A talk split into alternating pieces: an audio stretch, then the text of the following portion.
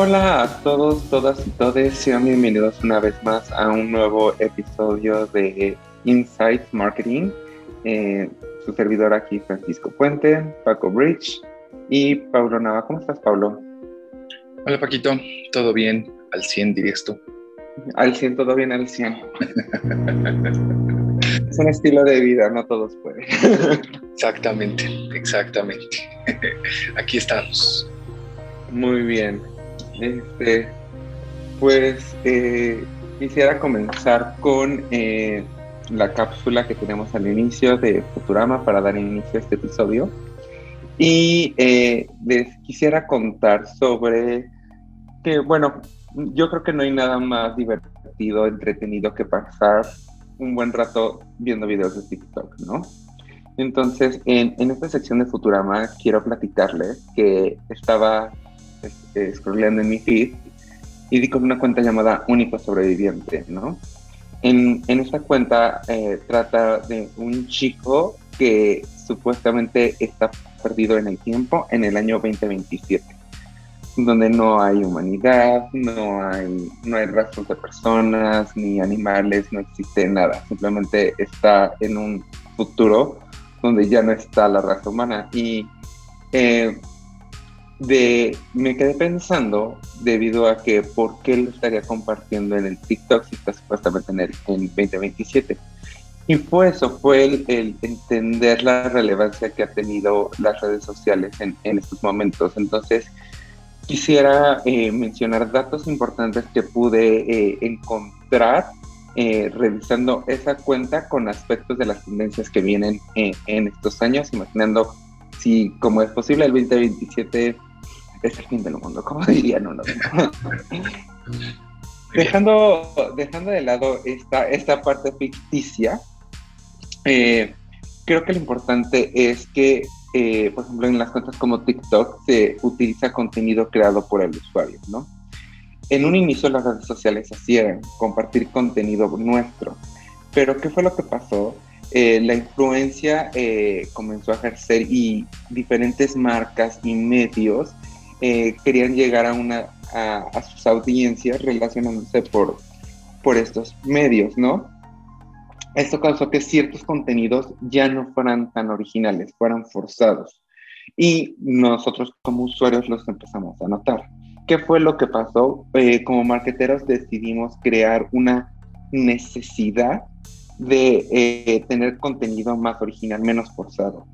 Eh, esto también derivado a, la pandemia, donde eh, se, pasaba más tiempo en casa para poder trabajar, para poder estudiar y, como tanto las restricciones de eventos masivos, viajes, eh, reuniones fueron limitadas, pues el Internet creció muchísimo. Esto permitió que las plataformas como TikTok e Instagram, bueno, principalmente, son las donde se podía crear un contenido técnicamente en la casa, en el baño, en la regadera, en cualquier lugar donde estés, sin necesidad de un, eh, de un equipo creativo tan fuerte, ¿no? Entonces, eh, este contenido creado por el usuario es lo más importante, como lo pude eh, ver en esta, en esta cuenta de Únicos Sobrevivientes. El número dos es el escuchar a la audiencia antes que hablar. ¿Qué pasa? Que nosotros como marqueteros estamos en un ambiente en un entorno donde hay que estar innovando constantemente. Y muchas ocasiones eh, lo hacemos con una comunicación rápida e impactante, ¿no? Eh, mucho es este, el, tener eh, temas, temas constantes que sean los últimos en tendencia como puede ser un meme que salió el día de ayer y ese meme te puede ayudar a vender o darte a conocer de una forma más original, ¿no? No simplemente un comercial, el, el dar información sobre mi producto, mi servicio, sino eh, también entender un poco al usuario y qué es lo que consume y, digamos, dárselo a conocer de una manera creativa. Em, otro que se ha mencionado en episodios pasados, pero creo que es muy importante eh, tenerlo en consideración y constantemente recordarlo, es valorar la coherencia de los mensajes con la marca.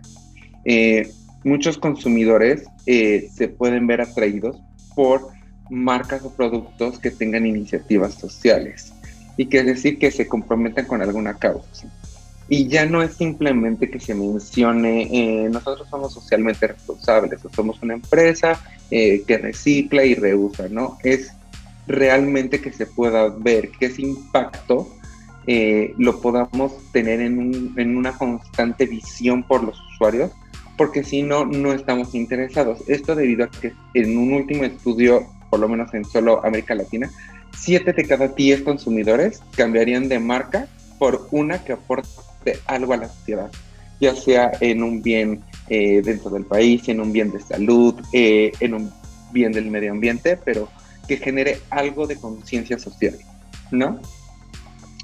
Lo más importante aquí también es que, eh, por ejemplo, en la plataforma de TikTok, eh, debemos de atrapar al usuario o al consumidor en 5 segundos. ¿Por qué? Porque son videos cortos, cuentan historias cortas. Entonces, en 5 segundos, tú como marketero, tu deber es atrapar al usuario y a la persona que está viendo.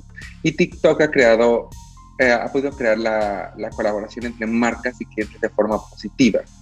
Como, bueno, este, dando inclusive videos educativos y de temas atractivos para quien lo ve podemos eh, ver un tipo de contenido, por ejemplo, de algún abogado que en, un video de 15 segundos te explica qué hacer en caso de que tengas una problemática.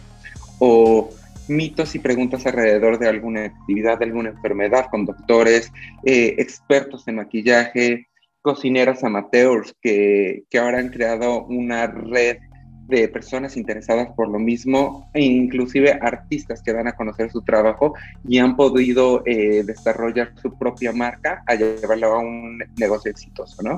Entonces, toda esta parte de tendencias que estamos viviendo hoy en día eh, me hace creer que en el 2027 es una muy buena forma de poder vender y, comunicar tanto nuestros productos como servicios a los consumidores. ¿Por qué? Porque las redes sociales veo muy poco probable que dejen de existir. Muy bien, Paquito. Eh, me gustaría para concluir eh, abonar un poco respecto al primer punto que comentabas acerca de los contenidos más naturales y más casuales versus lo, ya armado. Eh, creo que los 80s, los 90s, un poco antes incluso, fue a lo que estuvimos acostumbrados. El hecho de que las marcas tuvieran el completo control de los speeches de comunicación, considerando que pues solo había primordialmente publicidad tradicional, eh, pues eso provocó justo que, eh, bueno, y evidentemente que no coincidieran los argumentos de venta en las pautas publicitarias versus lo que ya encontraban directamente con los productos o servicios, provocó que el medio perdiera credibilidad y que las marcas perdieran credibilidad también por abusar de la, de la publicidad engañosa. Eh, el contar hoy con plataformas como TikTok, como Instagram, que llevan de la mano de influencers el acercamiento un poco más natural, un poco más casual, pues creo que es, eh, es la respuesta a esa exigencia de tener claridad y de tener eh, información veraz de un speaker, de una, de una voz que, que nos diga si en efecto lo que están prometiendo las marcas es lo que, lo que cumplen. Entonces, eh, por eso coincido contigo en que, en que es, una, es una táctica que puede, que puede permanecer, que puede vivir para el 2027, siempre y cuando tengamos eh, coherencia y constancia de la mano. Eh, si yo de pronto hoy me pongo a, este, hablar de dietas keto y no es algo que yo esté que forme parte de mi estilo de vida y eventualmente me cachan y me, encuentran eh, consumiendo otras cosas ajenas a este estilo de vida, pues toda la credibilidad que yo pude haber construido se cae en segundos. Entonces, pues el que los influencers y las influencers puedan eh, mantener su autenticidad, mantener la constancia con el tipo de contenidos que comparten, seguramente va a darle vida a la, a la herramienta durante al menos estos seis años que planteas. Claro. Sobre todo, eh, quiero recordar, por ejemplo, eh, en su momento, eh, las noticias nosotros mismos las recibíamos por medios tradicionales, ¿no? Lo que salía en televisión, lo que salía en la radio, periódicos, y esas eran noticias. Hoy en día, cualquier persona con una cuenta de Twitter puede dar a conocer información relevante sobre un suceso que esté pasado en ese momento. Y no tienes que esperar hasta las 10, 11 de la noche que puedas eh, sentarte a la televisión a ver las noticias del día de hoy, ¿no?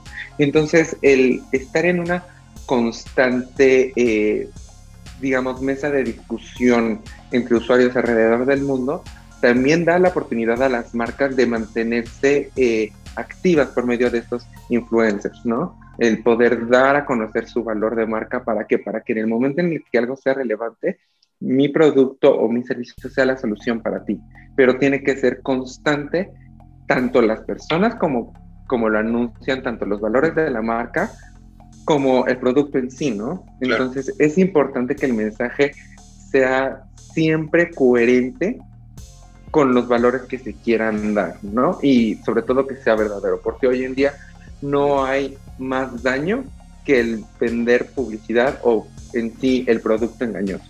¿no? Muy bien. Perfecto, perfecto. Sí, Paquito. Y bueno, pues te estamos hablando de, influencers porque pues ese es el tema, el tema que nos, que nos reúne para este episodio. Eh, todo el concepto de influencer marketing seguramente va a ser llamativo para nuestras y nuestros escuchas, considerando que pues es eh, lo de hoy, es una de las herramientas que hoy tienen eh, mayor interés y de las que también seguramente ah, no hay tanto conocimiento, sobre todo de aquellas y aquellos que no estén haciendo marketing directamente, sino que estas personas que están llegando al podcast, que son emprendedores, que tienen negocios propios o familiares, pues quizá necesiten conocer un poco más al respecto y por eso es que este episodio lo dedicamos a esa, a esa temática. Eh, tanto la parte teórica, por así decirlo, como la parte de la entrevista que tendremos el día de hoy y que además también coincide con una temporalidad eh, puntual en México, eh, eh, que es el 30 de abril.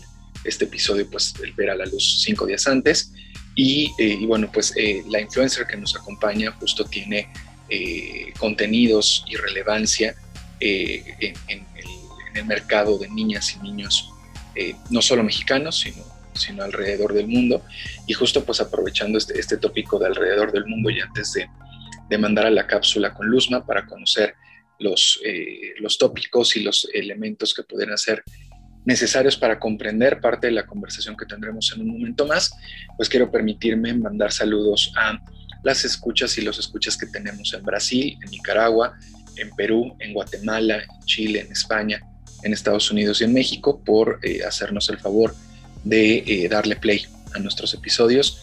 Y bueno, pues de nueva cuenta invitarles que eh, a que nos dejen algún mensaje a través de, la cuenta de Instagram o a través de la, de la opción de mensaje de voz que eh, Anchor tiene disponible para poder escucharles, para poder conocerles y bueno, pues estar atentas y atentos a lo que, a lo que ustedes requieren para poder compartirles contenidos de calidad y seguirlo, seguirlo haciendo a lo largo de, la duración de este, de este proyecto. Entonces, Paquito, si te parece bien, vamos a escuchar la cápsula con Luzma. Perfecto, adelante. Según Juanjo Ramos en su libro Marketing de Influencers, los influencers son personas que cuentan con un fiel séquito de seguidores en las principales redes sociales, mismos que suelen replicar dichos mensajes y hacer eco de estos.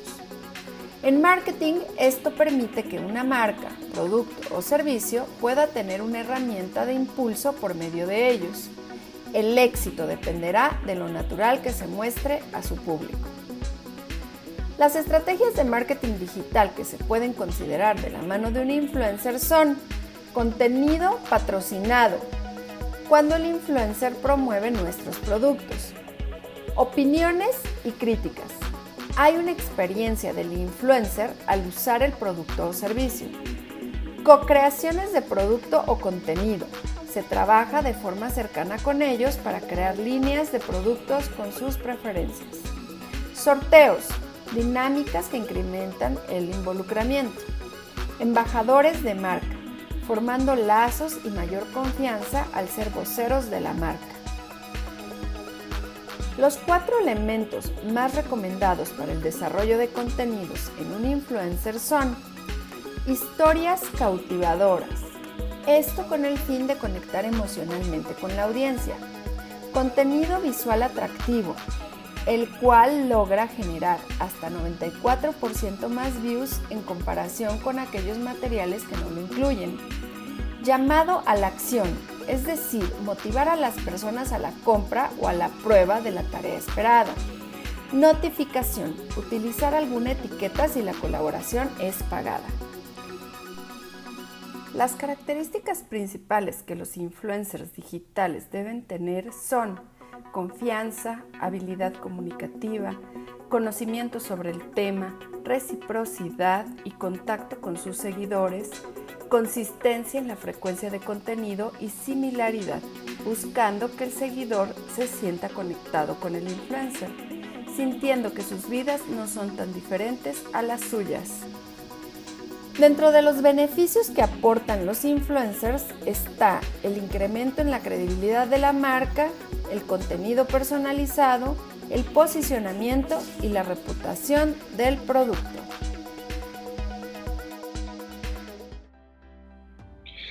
Ok, y como les platicamos hace unos, hace unos minutitos, eh, pues hoy tenemos a, una, invitada que eh, tiene ya una, un, volumen de experiencia interesante en el, mundo del marketing de influencers. Em, tuve la fortuna de conocerla hace, hace poquitito tiempo en, las aulas del TEXEM. Eh, es orgullosamente egresada del Campus Estado de México y pues hoy ya es una, influencer eh, posicionada en TikTok. Ella es Ferloesa y voy a, eh, a, leerles y a platicarles un poquito acerca, acerca de ella para poder conocer pues un poco más eh, acerca de su trabajo como, como influencer en estos momentos pandémicos y postpandémicos. Eh, Fer, eh, al estudiar Mercadotecnia y Comunicación, encuentra la manera de compartir con los demás aquello que ama y desde la planeación de un platillo hasta el resultado final, demuestra que la cocina es divertida y que la inspiración puede venir de cualquier lado, incluso en aquello que vemos en la televisión antes de dormir. Yo le digo Fer, sin embargo, ustedes la encuentran en redes sociales como en TikTok como guion bajo Fershi y en Instagram como arroba Fershi. Eh, aprendiendo a cocinar desde muy temprana edad, Fershi nace siendo inspirada por las series, películas y caricaturas que veía diario en televisión. Apasionada por la comida y por la infinidad de platillos que podía preparar, experimentó con recetas y sabores nuevos, los cuales tiempo después formarían parte de su vida diaria. Bienvenida Fer, diagonal Fershi, es un gusto tenerte por acá. Hola, mucho gusto. Saludos. Gracias, Fer. Adelante, Paquito. Pues muchas gracias, Fer, por estar con nosotros el día de hoy. Em, me gustaría eh, que, nos contaras cómo surgió guion bajo Fershi, cómo, cómo de inicio, qué fue lo que te inspiró a decir voy a abrir una cuenta de TikTok, quiero hacer esto, cómo surgió todo, todo tu ser el día de hoy. Ok, ok. Pues todo inició por ahí de febrero del año pasado. Yo tengo una sobrina chica, tiene 10 años y básicamente ella fue la que me introdujo a este mundo de TikTok. Me acuerdo que grabábamos videos juntas, pero eran principalmente para su cuenta. ¿Y qué pasa? En febrero me acuerdo que me daba varicela y me toca una pandemia un poquito antes que a los demás, una cuarentena, ¿no?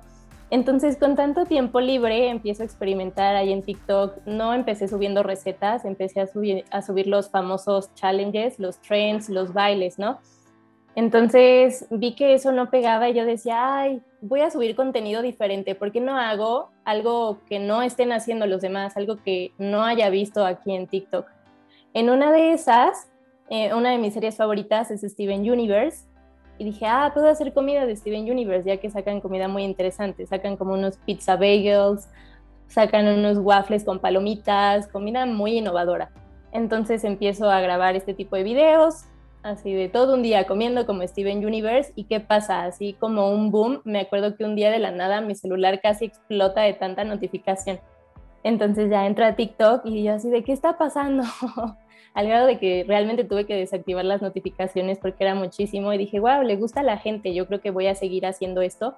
Y realmente surge de ahí Freshik. Creo que fue muy inesperado, no, no sabía que esto iba a pasar, pero es muy divertido.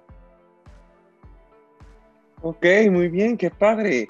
Este, y bueno, ah, digamos, todo, todo inició con esto, esto de la comida. ¿Qué, ¿Qué, más contenido es el que tú generas? ¿O cómo, cómo surgió el voy a generar contenido de comida? ¿Voy a seguir en esto? Pues creo que surge de mi gusto por cocinar. En mi familia siempre se ha implementado esta idea de la cocina. Tengo tías con restaurantes, también me acuerdo que hace mucho empezamos con las canastitas, ¿no? De tacos de canasta y a mí me tocaba preparar todo eso, entonces me causaba mucha satisfacción ver que mi comida le gustaba a la gente. Y al principio lo que más grababa era comedia, eran lip syncs y con situaciones de la vida diaria que a mí me daban risa, de la escuela, del trabajo, etcétera. Pero en una de esas subí un todo un día, lo que era todo lo que como en un día y la gente me empezó a pedir recetas de, oye, ¿cómo hiciste tu cena? ¿Cómo hiciste tu café? Etcétera. Y ya me fui yendo por esa parte de toda la cocina. Claro, hasta la fecha a veces me gusta subir comedia, es algo que disfruto grabar, me da risa, me gusta ver el video una y otra vez. Entonces, siento que es una mezcla entre cocina, comedia, lip sync y algunos trends que también me gusta bailar de vez en cuando. Creo que los trends son muy divertidos de hacer y más cuando estás con amigos o incluso con tu familia. Pero sí, esto de la cocina generalmente creo que fue inducido, ¿no? Por mi familia, mi mamá cocina mucho, mi papá también cocina muchísimo, todos como que fui aprendiendo de ahí poco a poco y el ver que a la gente realmente le interesaba y lo más bonito ver cómo lo recrean, ¿no? Luego estoy en Instagram o estoy en la noche viendo TikTok y me etiquetan de, oye, mil gracias, mira, así me salieron mis brownies, ¿no? Los brownies que me enseñaste a hacer. Entonces el ver cómo realmente lo hacen, no que simplemente guardan el video y ya, sino que realmente van por los ingredientes, ven la receta, lo tratan de hacer como tú y ver que sí les salió es súper bonito. No, pues qué padre. Oye, y, esta parte, como tú dices, de contacto con, los usuarios, eh, siendo que la mayoría del contenido es para niños, ¿cómo ha bueno, ¿cómo ha figurado esta parte de tener contacto con personas eh, menores de edad, ¿sabes? Este, esta parte de tener una cuenta TikTok, ¿tienes también contacto con padres o, cómo funciona esa interacción? Sí, sí, sí, me ha tocado todo tipo de contacto. Principalmente es con niños, porque son ellos los que ven mis videos, pero luego me causa mucha ternura, porque estoy viendo los comentarios y etiquetan a las mamás veo que etiquetan a las mamás y les ponen, oye, please, házmelo el jueves o va a ser mi cumpleaños, cocina, cocíname esto, por favor. Y también por otra parte, me tocan los papás que me preguntan, oye, vi que hiciste pizza, ¿no? ¿Dónde compraste la levadura? Es que la verdad fui a este supermercado y no lo encuentro. Entonces me toca todo ese tipo de contacto, me parece muy, muy interesante porque veo que realmente tienen interés, ¿no? Luego hasta ellos mismos son los que me dicen, oye, quiero hacer esta receta, pero no tengo idea de cómo hacerla, ¿puedes hacer un video? Entonces, sí, veo desde niños, padres, ah, también me han tocado adolescentes de, oye, le quiero cocinar esto a mi novia, ¿me das algún tip? O me mandan fotos de, mira, se lo hice a mi novia, y me, me parece muy, muy lindo. Y Fer, em, respecto a, las, a las temáticas que has tratado, a los tópicos que has decidido incluir a lo largo de, tu andar y de tus posteos en, TikTok. Em, imagino que se te ha facilitado el, proceso al ser tú una persona que es un híbrido entre, entre una estratega y un influencer por la preparación eh, académica que tienes, al, ser eh, egresada de la licenciatura en Mercadotecnia y Comunicación, creo que tienes incluso esta eh, ventaja versus otros y otras influencers eh, al, saber que siempre tiene que haber algo, un objetivo y una eh, y perseguir una necesidad, ¿no? Atender una necesidad detrás de lo que se está, de lo que se está compartiendo.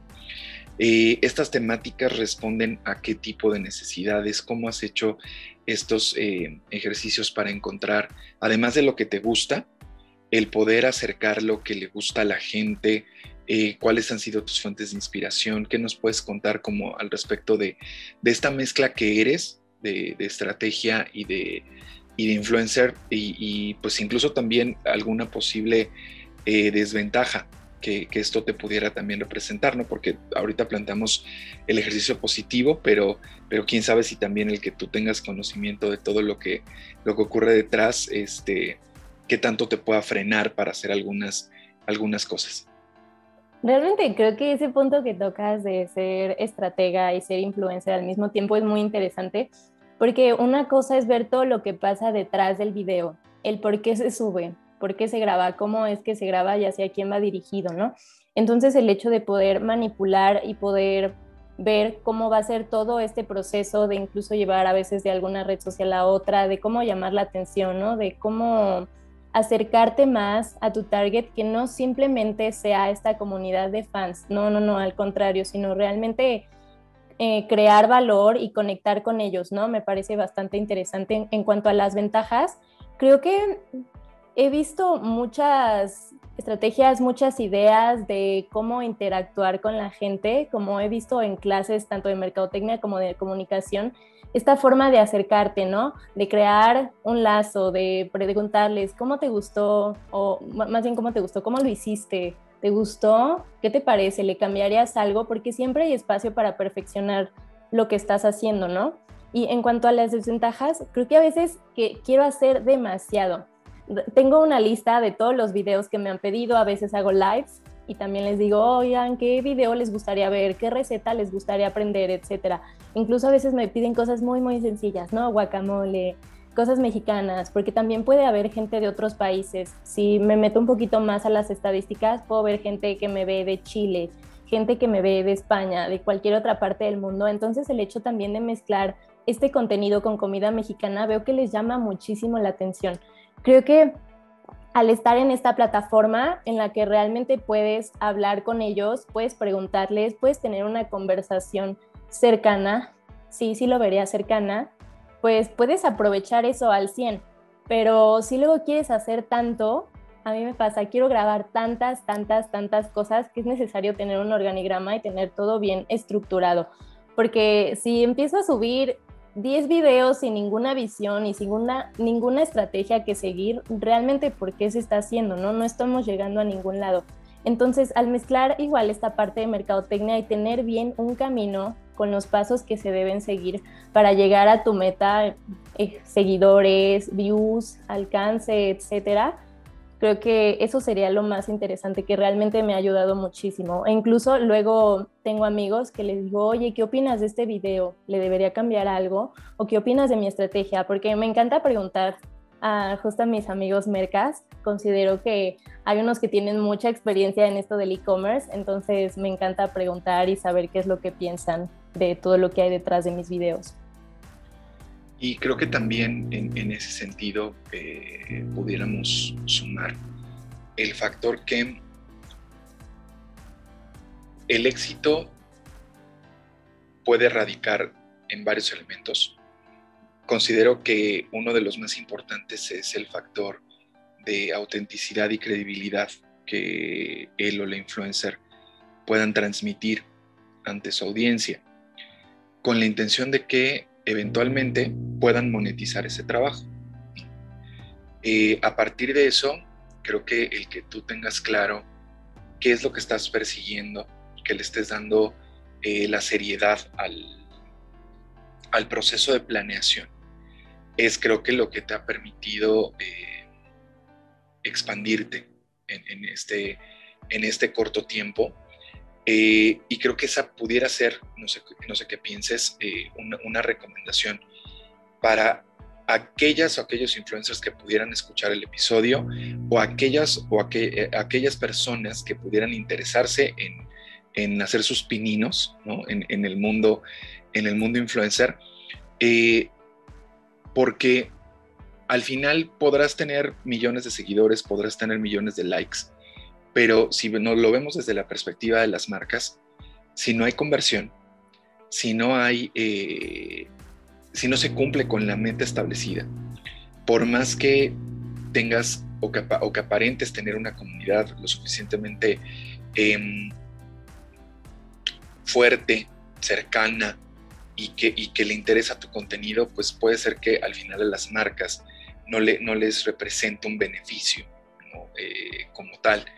Y el ser coherentes con lo que nos gusta, con lo que sabemos, con lo que vemos que, nos queda mejor, que sabemos hacer mejor, y, y, tratar de sacarle el potencial, creo que eso es la manera de mostrar esa autenticidad que creo que personas e influencers como tú tienen, pero que también hay otros que les falta, ¿no? O sea, que sí, que sí crean como todo un halo de una aparente exclusividad, de, una aparente, de un aparente estilo de vida, y que al final los terminan cachando y se terminan convirtiendo en memes o, se enfrentan a situaciones de crisis, este, porque, porque no son coherentes con lo que son y con lo que, y con lo que representan, ¿no? O sea, este, eh, no sé, que son veganos y, los cachan comiendo unos tacos de carnitas, ¿no? Este, o unos tacos de barbacoa. Entonces, pues creo que, creo que eso a ti te, te ha permitido eh, conectar con la gente, ¿no? El que, te hayas, el que hayas permanecido auténtica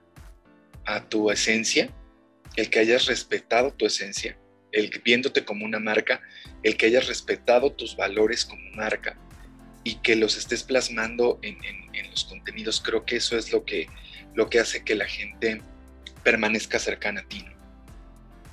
Sí, creo que comentaste el punto más importante bueno, los dos más importantes, primero el ser auténtico y pues estar cercana a tu comunidad, porque últimamente he visto que muchos influencers se dejan llevar por el tema de los followers. Quiero más y más y más y más followers. Si quieres ser influencer, si ustedes quieren crear contenido para TikTok o cualquier otra plataforma, déjenme decirles que realmente el número de seguidores no es tan importante.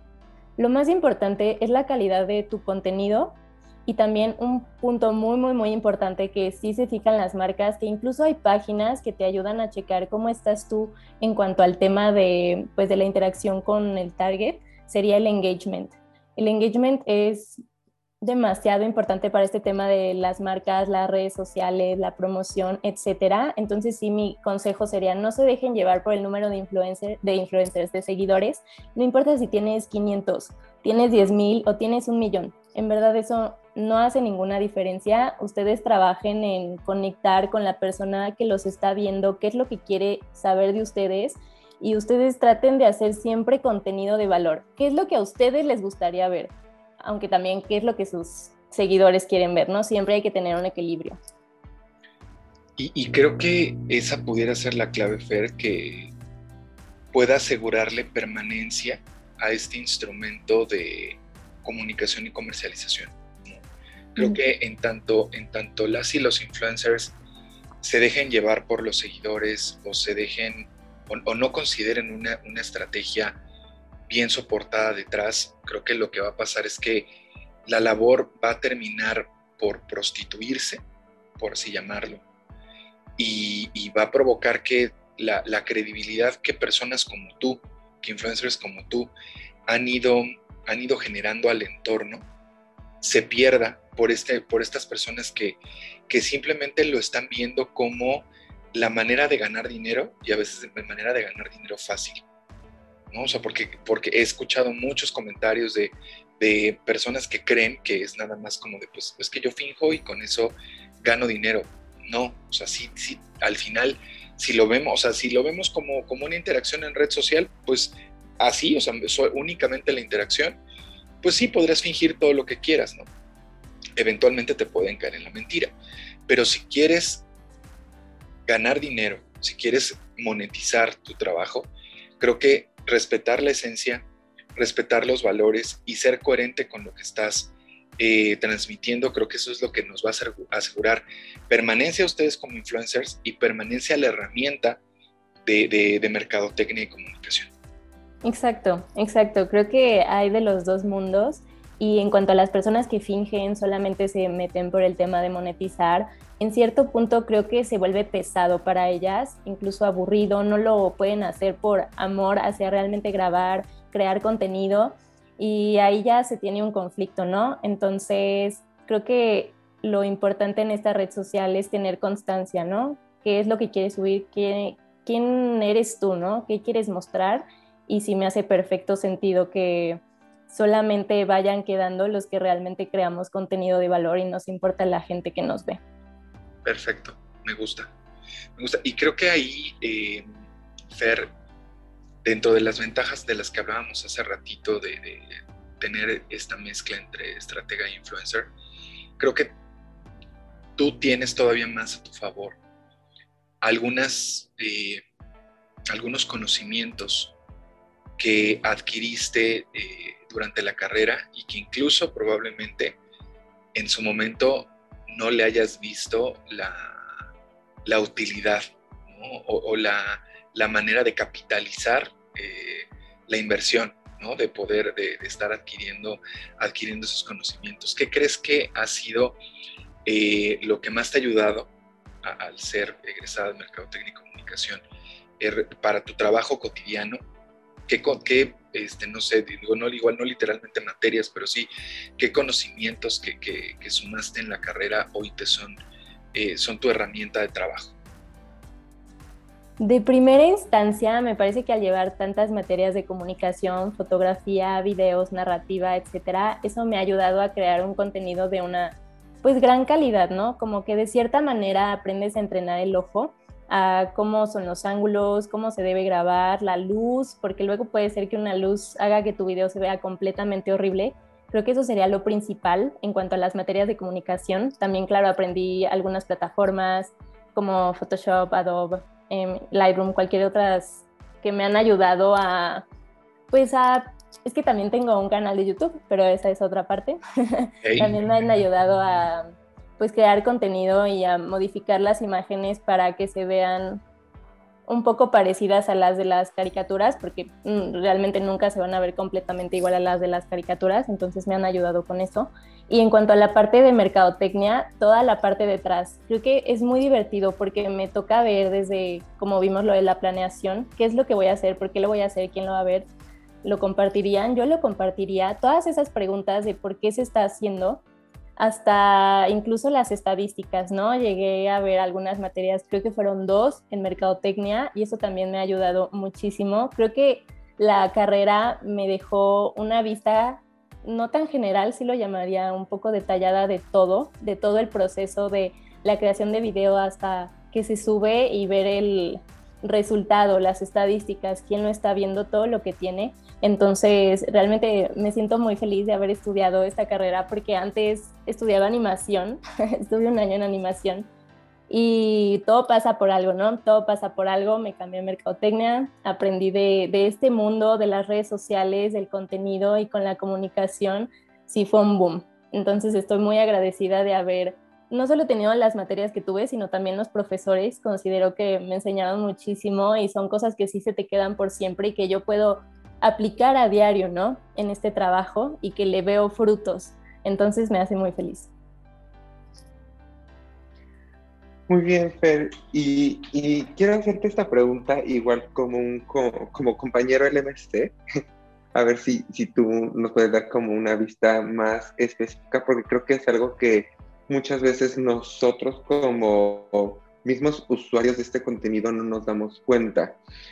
Pero eh, digamos, eh, en, el caso de tu contenido, eh, cuando lo planeas, cuando lo desarrollas y todo, eh, debe de haber como un, bueno, considero yo, no, no sé, corrígeme si me equivoco, pero como un filtro de seguridad, un guardia de seguridad para cuando este contenido sea mostrado a los usuarios sea socialmente responsable, que no incluya mensajes negativos. Entonces, es la responsabilidad que tú tienes eh, como, como influencer al, crear contenido y con, todos los beneficios que la carrera te ha dejado, ¿cómo, cómo es que tienes esa conexión con los verdaderos eh, con los verdaderos compradores, con los que toman la decisión de compra del contenido para decir, sí quiero que mi hijo lo vea, sí quiero hacer esto con mi hijo, o, eh, no tengo problema con que, con que vea este tipo de contenido, ¿no?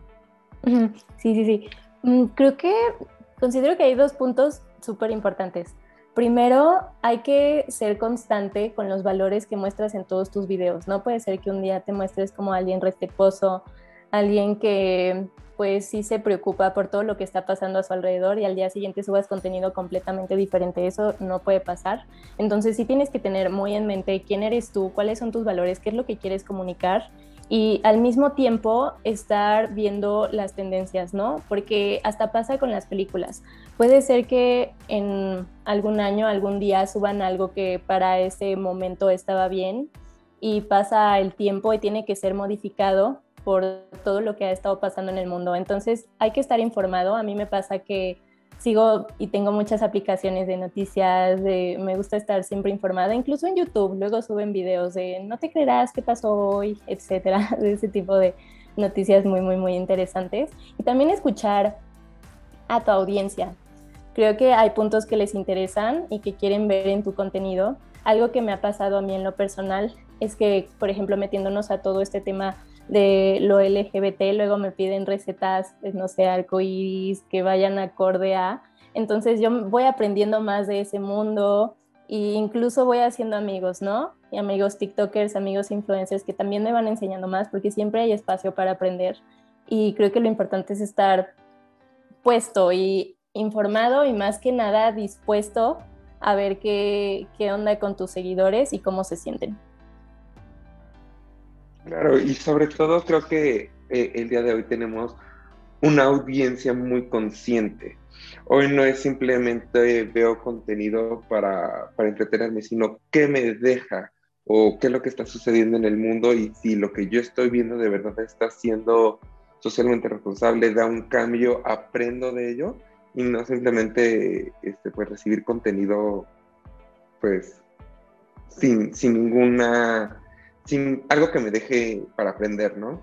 Claro, claro. Este, y, bueno, esta es como la parte bella, pero me, gustaría preguntarte de, esta parte un poco incómoda que llega a pasar cuando uno es figura pública, que es esta parte de los haters. ¿Cómo, te ha tocado eh, recibir algún caso así o has vivido un caso donde alguna persona te tire mucho hate al respecto en TikTok?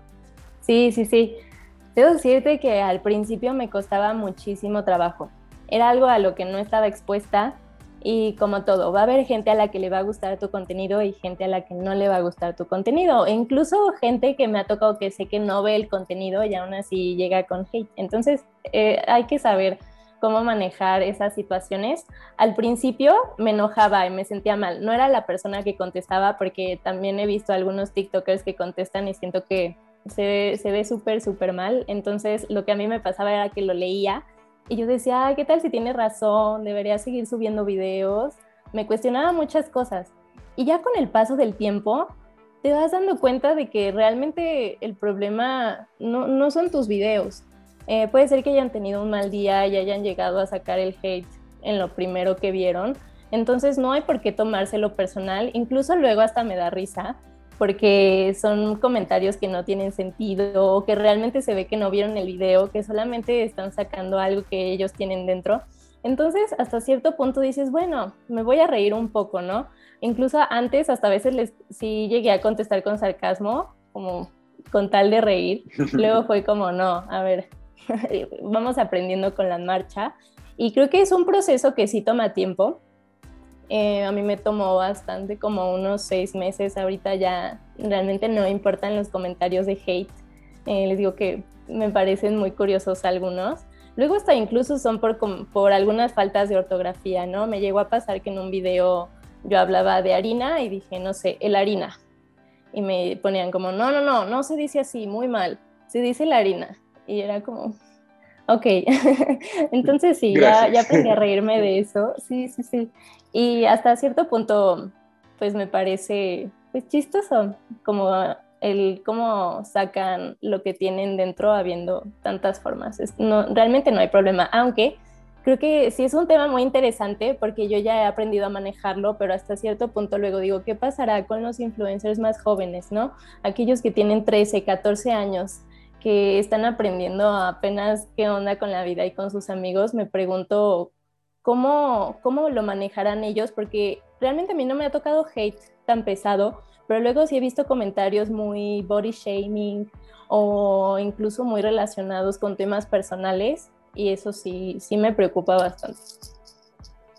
Igual siempre recordarles que tener a un o a una terapeuta de cabecera siempre va a ayudar, ¿no? O sea, de, ese digo, no, no, puntualmente para de, es que me están tirando hate en redes sociales, sino para poder, pues, em, darle, drenar, ¿no? Lo, que, lo que pudieras estar, este, eh, absorbiendo a partir de lo que lees, porque al final, pues, somos humanos, ¿no? Y por eso te enojas y por eso decidiste eventualmente contestar con sarcasmo y eventualmente decidiste ignorar, ¿no? O sea, al final, pues somos seres que, que tenemos, que, que, debemos aprender y que, y que lo vamos haciendo sobre la marcha, ¿no? Sin embargo, pues pensando en, en, las y los más jóvenes, que, que a veces, pues digo, aquí, pues, o sea, hablando de ti, pues tú ya eres eh, eh, eh, joven adulta y tu entorno también es joven adulta y tienes a tus papás y es más sencillo que encuentres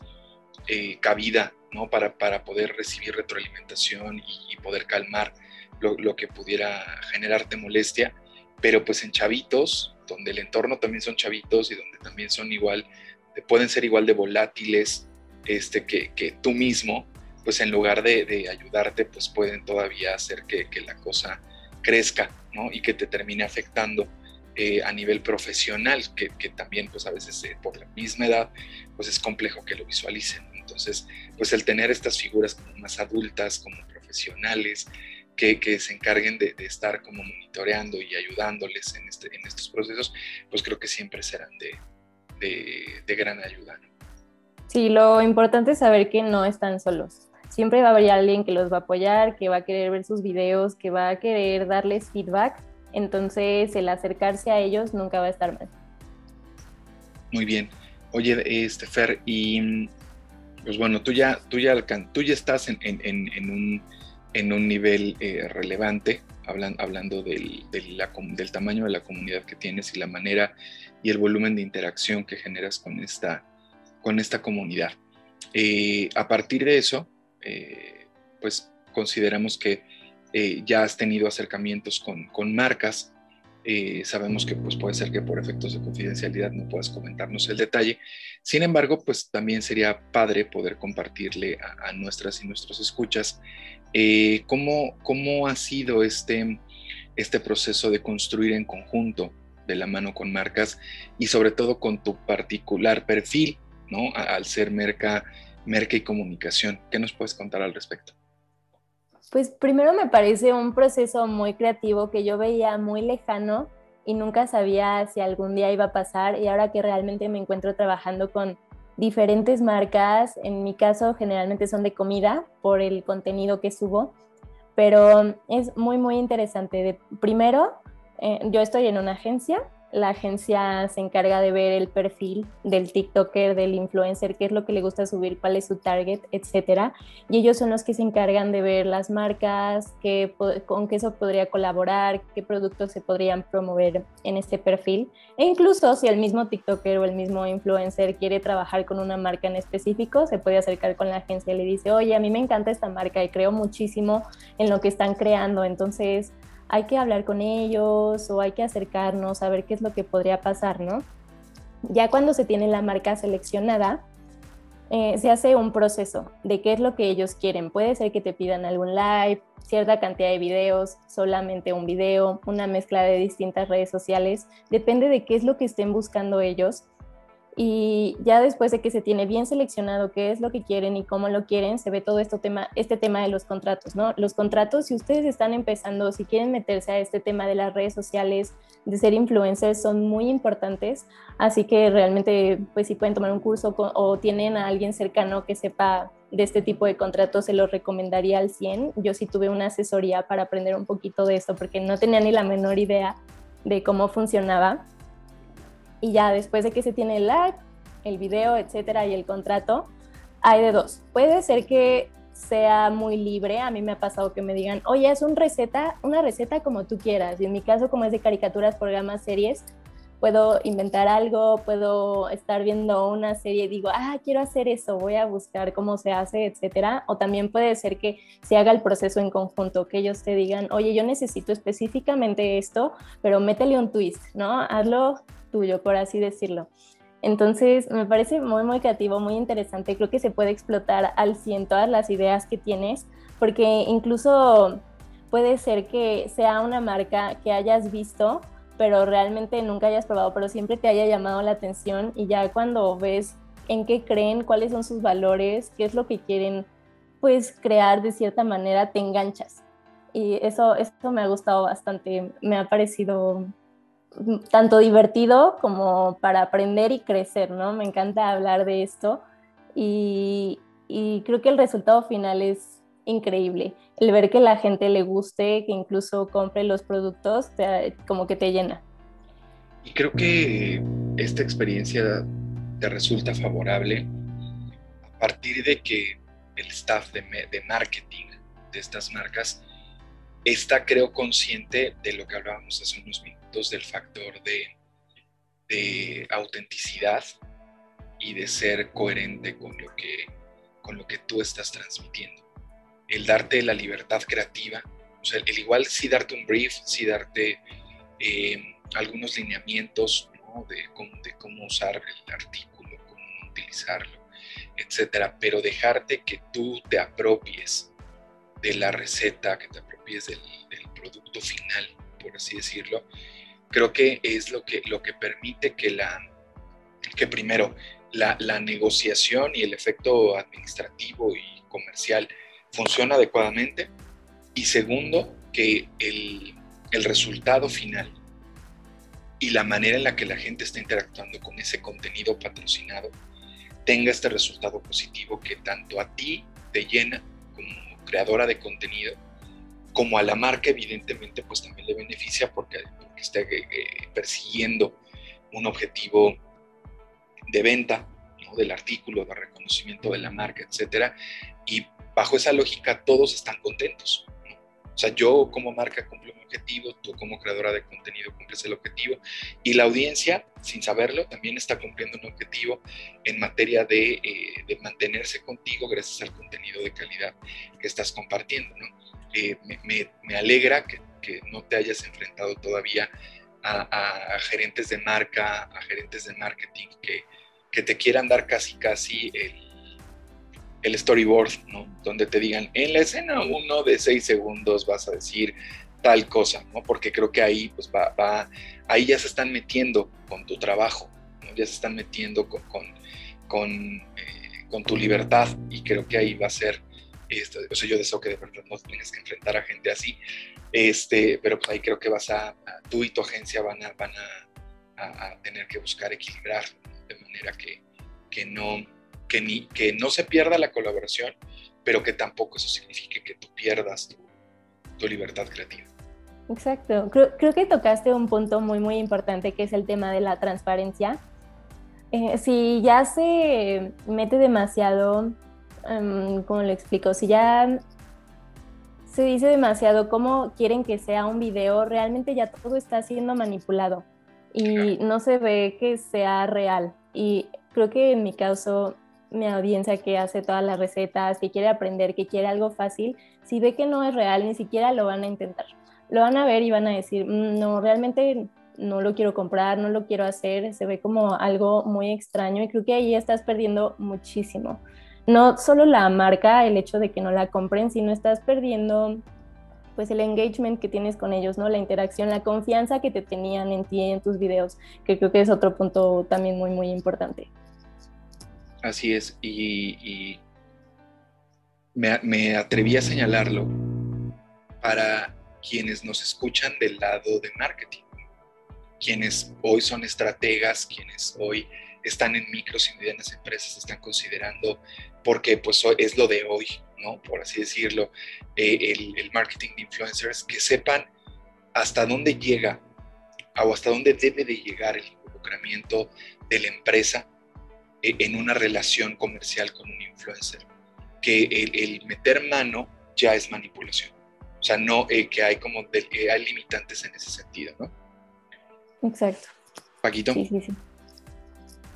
Pues eh, me da gusto, me da mucho gusto escuchar esta parte de, de quién es Fershi. Toda, toda esta hora creo que ha sido de mucho enriquecimiento, tanto para la parte de eh, los usuarios que ven tu contenido, como hasta o algunas personas que pueden ser igualmente TikTokers, influencers, como los propios eh, gerentes de marca que se encargan a, este manejo de, personas, ¿no?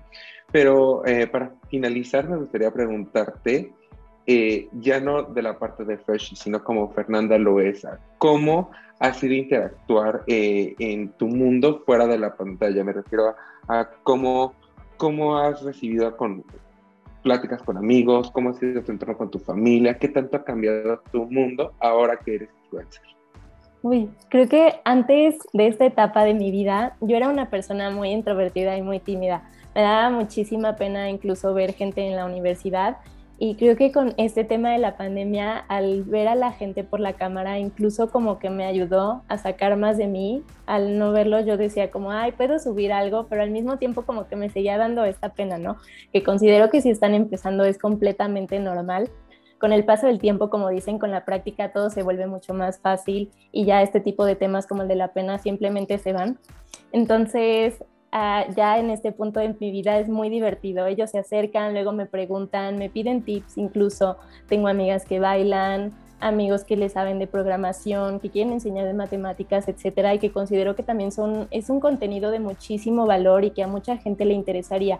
Entonces yo feliz, feliz de poder orientar hasta cierto punto qué onda con TikTok, porque pues podemos crecer juntos, ¿no? Yo no veo esto como, ay, solamente es mío y hasta ahí se queda, porque realmente no, se pueden crear cosas muy, muy grandes. A mí me encanta ver TikTokers, luego me ha pasado que veo hasta psicólogos ya de una edad mucho mayor y están haciendo los trends bailando, me hace muy, muy feliz, me encanta entrar, puedo perder dos, bueno, no lo diría perder, puedo estar tres horas de mi día en TikTok y no lo considero pues tiempo ahí gastado, la verdad siempre aprendo algo nuevo. Luego incluso estoy con mis amigas y les digo, ay, mira, aprendí esto. Y me dicen, ¿dónde lo viste? Y yo, ay, lo vi en TikTok. Entonces, me parece muy padre esta nueva interacción que se, pues, que se ha generado con mis amigos. Y en cuanto a mi familia, al principio era un poco complicado, ¿no? E incluso con tías, con abuelos, etcétera, me decían, es que, ¿qué es eso del TikTok? No entiendo qué estás haciendo, no entiendo de los videos pero ya conforme les vas enseñando, incluso te ven grabando, ¿no? Te ven ahí con tu tripié y con la cámara y se acercan y te dicen, ¿qué estás haciendo? Ya se interesan mucho más, incluso luego ellos no, le, no quieren salir como en los videos, pero me imagino que en algún punto igual quieren grabar conmigo. Entonces estaría, estaría cool, me hace muy feliz, la verdad estoy muy, muy emocionada, no solo de lo que se ha logrado hasta ahorita, sino de todo lo que se puede lograr. Muy bien, muy bien. Qué padre que, que, tengas ese apoyo tanto de tus amigos como de tu familia, ¿no? Creo que eso es lo más importante, que eh, tengas un, equipo y no solo de trabajo, sino un eh, equipo emocional que vaya contigo día a día en tu trabajo. Sí, sí, sí, sí, la verdad los aprecio muchísimo. A ellos les ha tocado luego, cuando tenía mis primeros haters, me acercaba y yo decía, ay, es que qué tal si estaba horrible mi video, o cosas así, y ellas se encargaban de abrirme los ojos y me decían, no, mira, esto es lo que está pasando. Entonces sí se los agradezco muchísimo. Perfecto. Muy bien, Fer, pues te agradecemos muchísimo por, por el tiempo, eh, por la experiencia y por la apertura para, para platicar acerca de, pues, de tu último año, ¿no? año y meses, este, que, que tu vida quizá haya cambiado, ¿no? Y que, que además pues fue, fue, un cambio positivo, que como bien dices, las cosas pasan por algo, ¿no? El, que hayas cambiado de carrera, el que, el que hayas decidido eh, enfrentarte al miedo escénico y que además te haya este resultado positivo mezclado de los conocimientos y de, y de lo que aprendiste en, en, en, la carrera y que hoy tengas un, un andar exitoso en ese sentido, pues eh, creo que es muy valioso para nosotros, es muy valioso para, para quien nos, va a hacer el favor, quienes ya nos están escuchando en este momento. Y, pues nada, decirte que a nivel, a nivel personal, pues a mí me da, me da mucho orgullo eh, ver eh, ver esa transformación y ver ese, eh, ese afianzamiento como profesional, como, como licenciada en, en mercadotecnia y comunicación que, que tienes y ver que te está yendo súper bien, pues siempre a, nosotros como, como, profesores siempre nos va, nos va a hacer felices, siempre nos va a alegrar y pues solamente pues eh, refrendar eh, mis deseos de que, de que sigas creciendo, de que, de que eh, extiendas tu poder de influencia ¿no? en, la, en la red y que, y que permanezcas fiel a tu esencia, porque creo que esa va a ser la manera en la que vas a, en la que vas a lograr trascender. Muchísimas gracias por habernos acompañado, Fer. No, pues gracias a ustedes por invitarme. Creo que hasta yo también aprendí muchísimas cosas de esta, pues, esta plática. Entonces, en verdad, muchísimas gracias y ya saben, tienen mi contacto, tanto mis redes sociales, etcétera, para lo que necesiten. Muchas gracias. ¿Nos recuerdas, porfa, cuáles son tus redes para que la gente eh, te, se interese en seguirte? Sí, claro. En TikTok es arroba-fershi y en Instagram arroba fershi. Muchas gracias, Fer. Paquito, ¿a ti dónde te encuentran? A mí me pueden encontrar prácticamente en todas las redes sociales como arroba pacobridge y en LinkedIn como Francisco Javier Puente. Luzma, ¿a ti en dónde te encuentran? En Instagram arroba luzmi y en LinkedIn eh, como Luz María Álvarez Corona. Muchas gracias, Luzma. Eh, recuerden seguir la cuenta de Instagram del podcast, arroba p.insightmkt. Repito, arroba p.insightmkt. Ahí me encuentran igual en redes sociales como arroba Paulo Navacé. Muchas gracias a todas y todos por acompañarnos y nos vemos en el siguiente episodio. Hasta entonces.